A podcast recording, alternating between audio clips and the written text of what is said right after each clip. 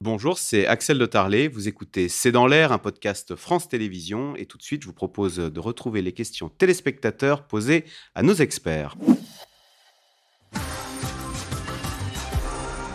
Euh, Jean-Pierre dans le Barin, Valérie euh, Niquet, euh, n'est-il pas facile pour les spécialistes de vérifier si le ballon abattu est à usage météorologique ou destiné à l'espionnage Alors j'ai l'impression que c'est ce que font actuellement euh, les États-Unis avec des analyses euh, dont ils, ont évidemment les capacités scientifiques de le faire.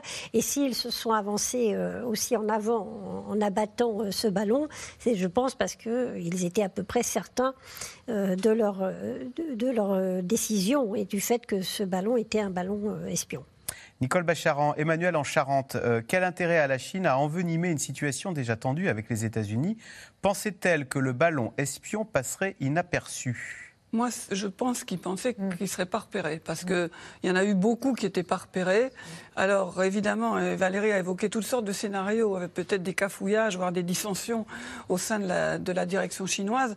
Mais il semblerait aussi que la direction chinoise souhaitait vraiment la venue euh, d'Anthony d'Anthony Blinken, Blinken. pour au moins euh, calmer le jeu, au moins, au moins pouvoir dire ben voilà sur quoi on n'est pas d'accord et sur quoi il faut qu'on puisse se parler pour éviter tout dérapage. Et puis il y a les négociations sur le climat, sur le contrôle des, des armes nucléaires, sur le commerce. Et la- quand même, la, la situation de l'économie chinoise est telle que ça me semblerait euh, assez aberrant qu'ils aient voulu compromettre la, la- la visite de, de Blinken. Cette visite, elle n'est pas reprogrammée. Or, Elle n'est pas reprogrammée. C'était pas des petits sujets dont il était Non, question. c'est hein. c'est considérable. Et c'est vrai que d'abord, dans un premier temps, elle a été reportée. Mais pour l'instant, elle n'est pas reprogrammée. Quand on a vu qu'effectivement, le ministre de la Défense chinois a refusé de prendre le ministre de la Défense américain au téléphone, Téléphone. on se dit que ça va prendre un peu de temps avant qu'ils se reparlent directement. Pascal Boniface, Yves euh, pose la question ces ballons sont-ils dirigeables? Que peuvent-ils faire que les satellites ne font pas? Alors, je suis pas un spécialiste des ballons, mais j'ai cru comprendre en regardant un peu la littérature que comme ils vont moins vite que les satellites, ils peuvent prendre plus de renseignements ou des renseignements. Justement, ils sont complémentaires Ah, voilà. les satellites du fait de euh, leur vitesse différente. Euh, Alain, confronté à un sévère euh, ralentissement économique et à une démographie en berne, le président chinois est-il en grande difficulté dans son pays?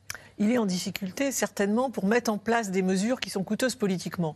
Les, mesures qui doivent être prises, elles peuvent contrarier des gens. Comme on l'a dit, il faut augmenter les revenus des ménages, augmenter les salaires, etc. Ça veut dire faire des transferts, ça veut dire qu'il y en a d'autres qui vont payer. Donc cela a un coût politique. Est-ce qu'il est prêt à l'assumer? Je suis pas sûre. Il faut qu'il fasse de la redistribution. Il faut qu'il fasse de la redistribution. Non, parce que cette redistribution, elle n'a jamais existé. Sous Mao, il n'y avait pas de redistribution. Ça fonctionnait pas comme ça. Donc, elle, elle n'a jamais existé, la redistribution. Il y a une politique sociale qui a été mise en place, un salaire minimum, une retraite, etc. Ça existe, mais c'est très insuffisant.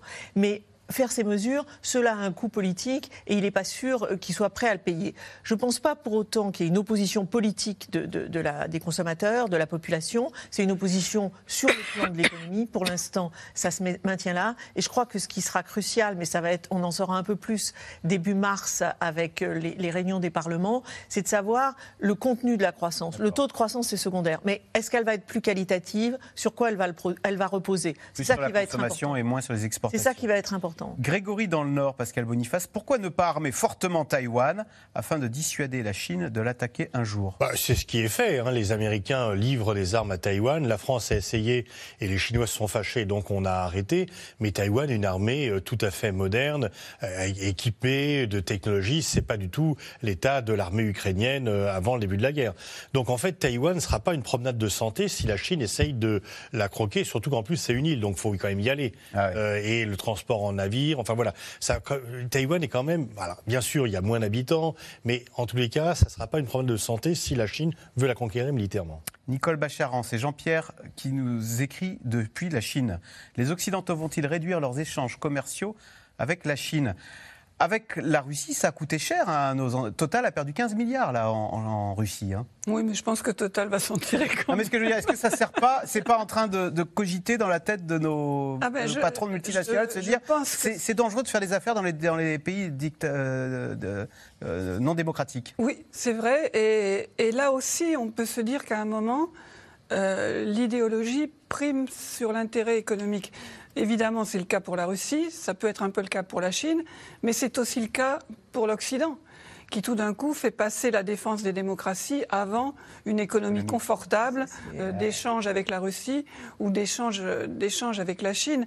Je voulais rajouter juste un tout petit point sur euh, Taïwan, effectivement surarmé. N'oublions pas que les États-Unis ont dit qu'ils viendraient éventuellement au secours de Taïwan et le Japon aussi, ce qui est tout à fait nouveau. Euh, Isabelle, de quelle façon les États-Unis peuvent-ils répliquer à cette affaire d'espionnage chinois Je ne sais pas qui veut répondre. Euh, Ils ont répliqué en abattant le ballon. la réplique, elle a été euh, assez, sévère. En revanche, euh, la question, c'est aussi, les Chinois ont dit qu'ils allaient se venger, entre guillemets.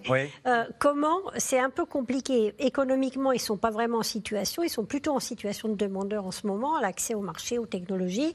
Abattre un drone américain au-dessus de la mer de Chine, bon, si les Américains disent OK. Pas dans l'espace international. Euh, oui, enfin voilà. Ce que je veux dire, c'est qu'on peut imaginer ce genre de riposte. Au-delà de ça, pas grand-chose. En revanche, le régime, comme vous l'avez dit, pour. Euh, il y a une, un discours nationaliste qui fait qu'il ne peut pas ne rien dire, y compris par rapport à sa une fraction de sa mm. population qui dirait mais on se laisse euh, humilier par les États-Unis et le pouvoir ne dit rien. Il n'y a pas de ballon américain au-dessus de la Chine? Le cas, s'il y en a un, faut je parierais. faut bien qu'il se cache. On n'est pas sûr. Merci beaucoup d'avoir participé à cette émission. Bonne soirée sur France 5. Je rappelle que C'est dans l'air est disponible gratuitement en podcast audio sur toutes les plateformes. Bonne soirée, à demain.